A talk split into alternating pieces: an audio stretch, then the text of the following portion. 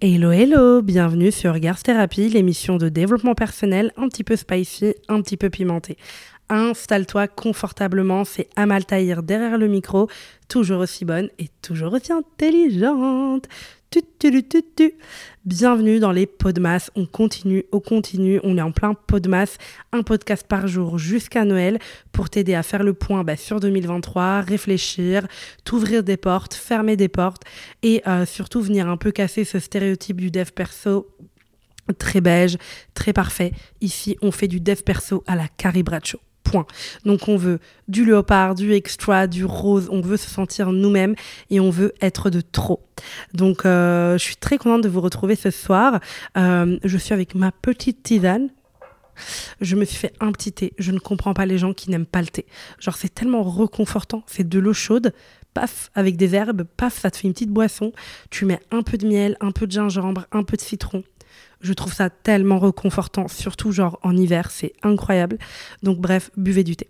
Ma leçon du jour, comme chaque jour, je vous partage la leçon de ma journée euh, parce que je veux vraiment prouver que chaque jour on peut apprendre quelque chose et surtout vous pousser à faire vos gratitudes. J'espère qu'il y a plein de lunes, plein de garces qui commencent à faire leur gratitude grâce à moi parce que je trouve vraiment que c'est ça change un peu la manière de voir euh, la vie. Alors aujourd'hui, ce que j'avais envie de partager, c'était je pense que dans la société actuelle, on a beaucoup de moyens d'endormir notre corps et ce qu'on ressent. Et en fait, c'est, je pense que c'est pour ça que c'est aussi important de vivre et de vivre pour de vrai. Je pense que c'est important et je le répète, comme j'aime pas trop le dev perso tout parfait, c'est de faire des erreurs, de tomber, de vivre des échecs. En fait, c'est tellement important pour se sentir vivante, pour se sentir réelle, pour se sentir vraiment là. Je trouve que c'est hyper, hyper, hyper important. Euh, et, je trouve que vraiment, c'est capital de ne pas laisser son corps en pilotage automatique beaucoup trop longtemps et de sortir, de vivre dans son corps, de bouger. Euh, on sait très bien qu'aujourd'hui, on est beaucoup trop sédentaire. Et moi, c'est vraiment un de mes objectifs de 2024, de prendre plus de week-ends dans la nature. On fera le point dans un an pour voir si j'ai réussi, de bouger plus, de faire des randonnées, des choses qu'avant euh, me faisaient un peu, voilà, parce que moi, je suis un peu une city girl. Mais vraiment, j'ai envie de prendre plus l'air, j'ai envie de respirer plus, j'ai envie de me sentir beaucoup plus connectée. Euh, la sédentarité, je trouve que c'est vraiment un problème. Moi là, j'ai repris le sport, ça fait pas très longtemps. Je fais du pilate et de la boxe, je bouge et ça fait du bien. On a besoin de bouger et surtout ne tombez pas dans ce truc d'hiver de rien faire, etc. Parce que en fait, c'est même pas euh, physiquement genre maigrir, grossir, on s'en bat les couilles. C'est vraiment parce que je trouve qu'un corps sédentaire est un corps qui s'endort c'est un corps qui ne peut pas s'exprimer tel qu'il est et on endort plein de choses dans notre ventre, dans, nos, dans tous nos corps, nos visages, etc. C'est tellement important.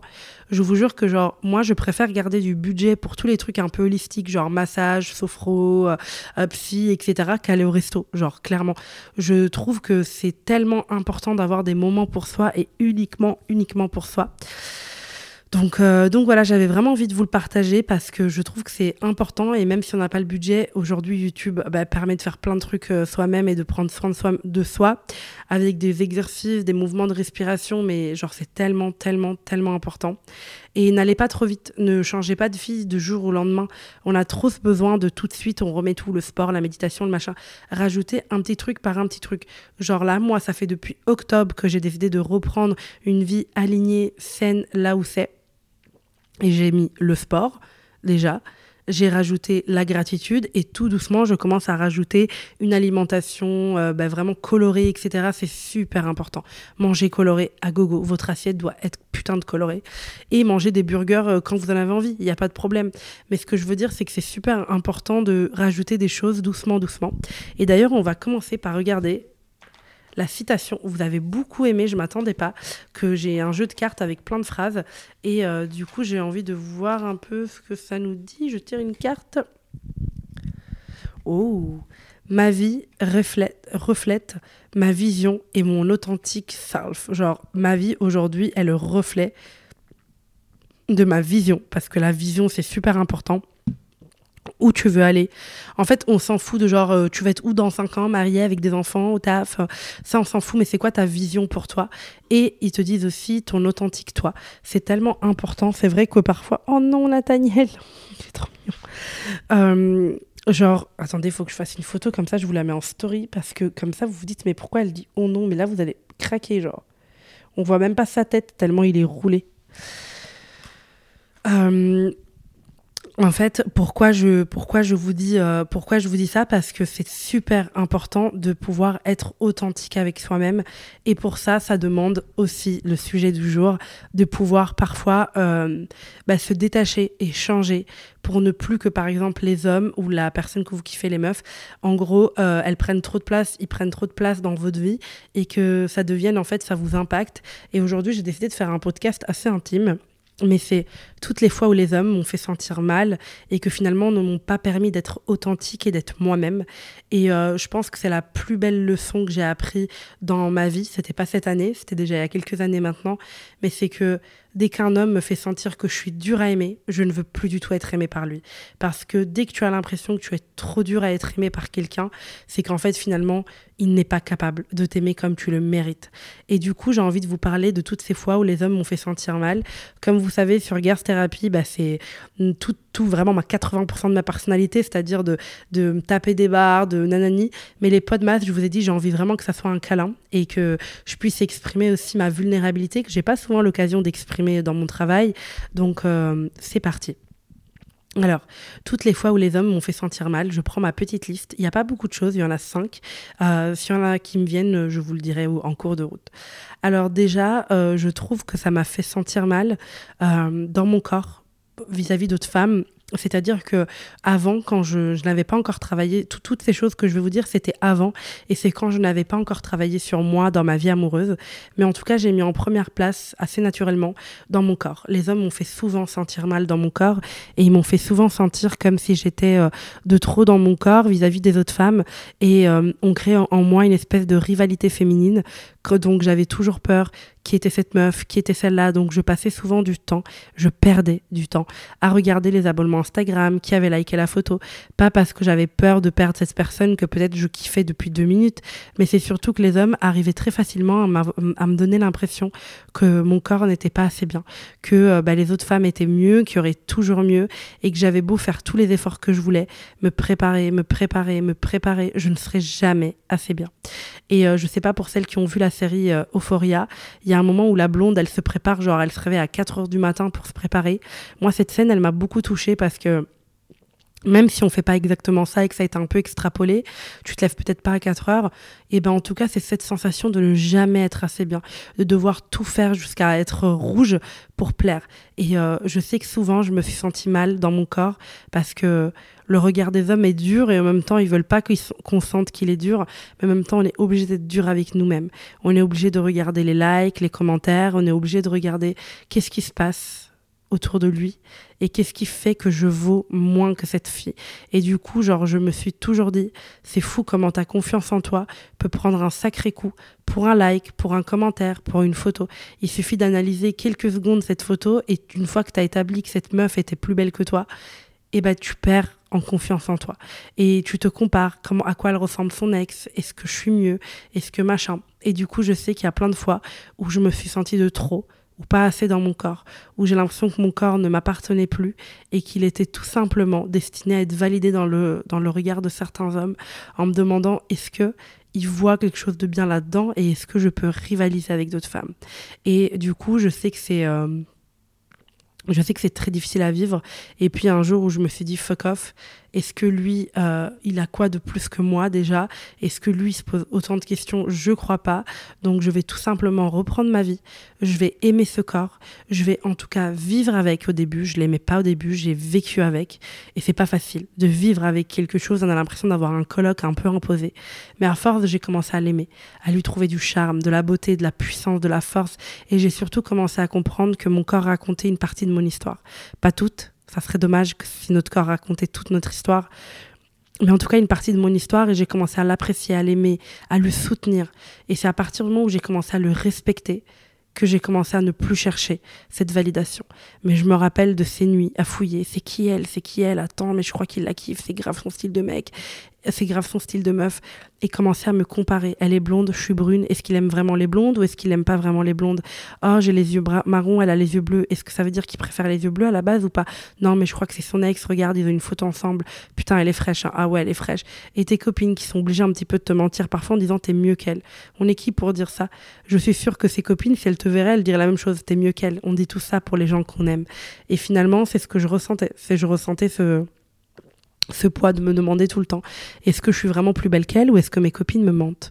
Et finalement ce genre de tout simplement tout part d'un regard d'un like d'un d'une peur d'une rivalité féminine qui fait que les, les copines se retrouvent à, à devoir te donner le plus d'amour possible et à créer plein de doutes dans ta tête. Est-ce que je suis assez bien? Ça, c'est la première chose, je pense, qui m'a beaucoup marqué, que les hommes ont réussi à me faire sentir et me faire sentir mal. Numéro 2, je ne pouvais pas l'éviter, c'est dans ta sexualité, enfin en tout cas dans ma sexualité.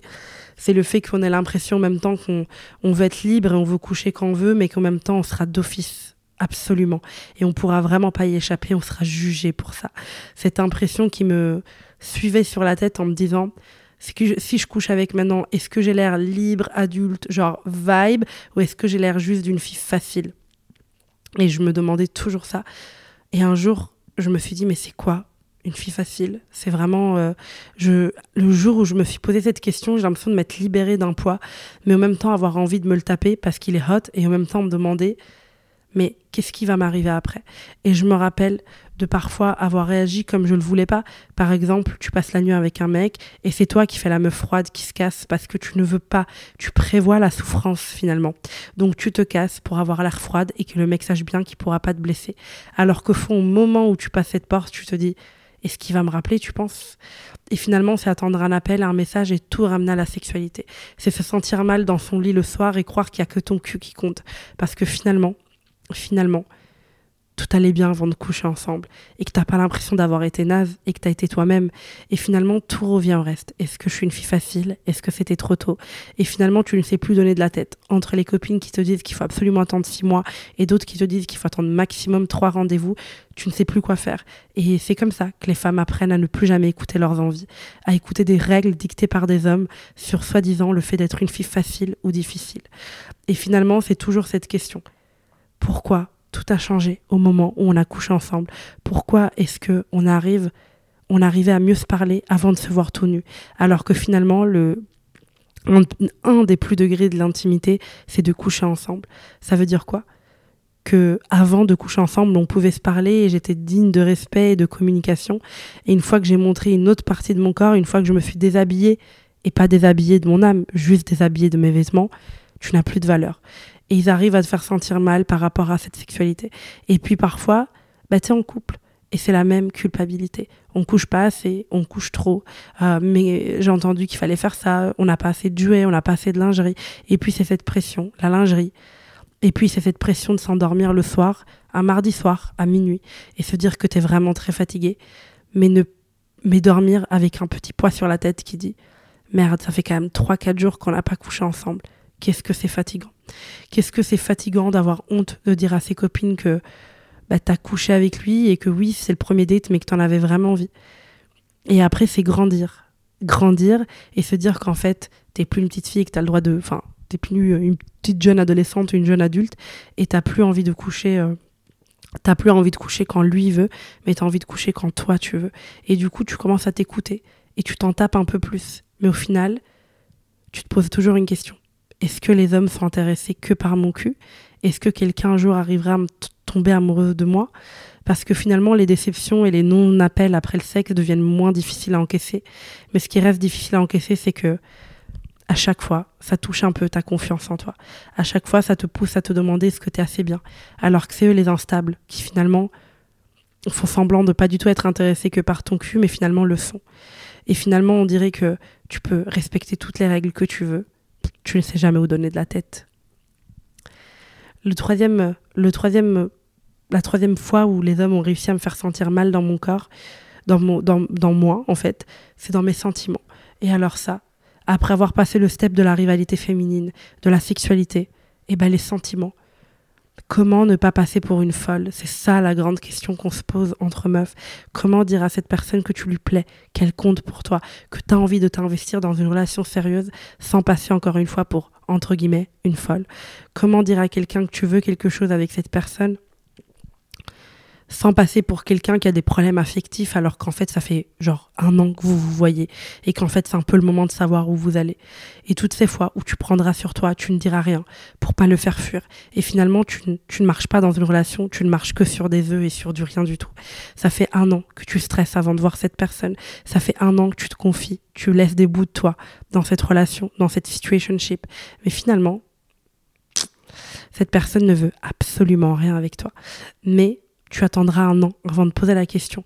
Tu trembleras devant ton téléphone ou devant cette, euh, cette personne pour avoir une réponse non, mais je suis pas prêt, tu vois. Et encore une fois, tu te demanderas est-ce qu'on est capable de tomber amoureux de toi? Et encore une fois, tu te diras que c'était une mauvaise idée de parler de tes sentiments. Et encore une fois, tu te seras adapté à une relation que tu ne voulais pas. C'était pas la relation que tu voulais. C'était pas la relation que tu voulais, mais tu vas tu vas t'adapter parce que tu ne veux pas perdre ce mec incroyable un autre domaine où les hommes euh, sont assez forts pour faire sentir mal, c'est dans les choix de vie. Est-ce que mon métier est assez glam? Est-ce que je fais le bon choix? Est-ce que je veux des enfants? Est-ce que j'en veux pas? C'est quoi la bonne réponse? Qu'est-ce que je dois dire en date? Est-ce que je dois dire que j'adore les enfants? Est-ce que je dois dire que j'en veux pas? Est-ce que est-ce que je qu'est-ce que je dois dire pour paraître euh, bien?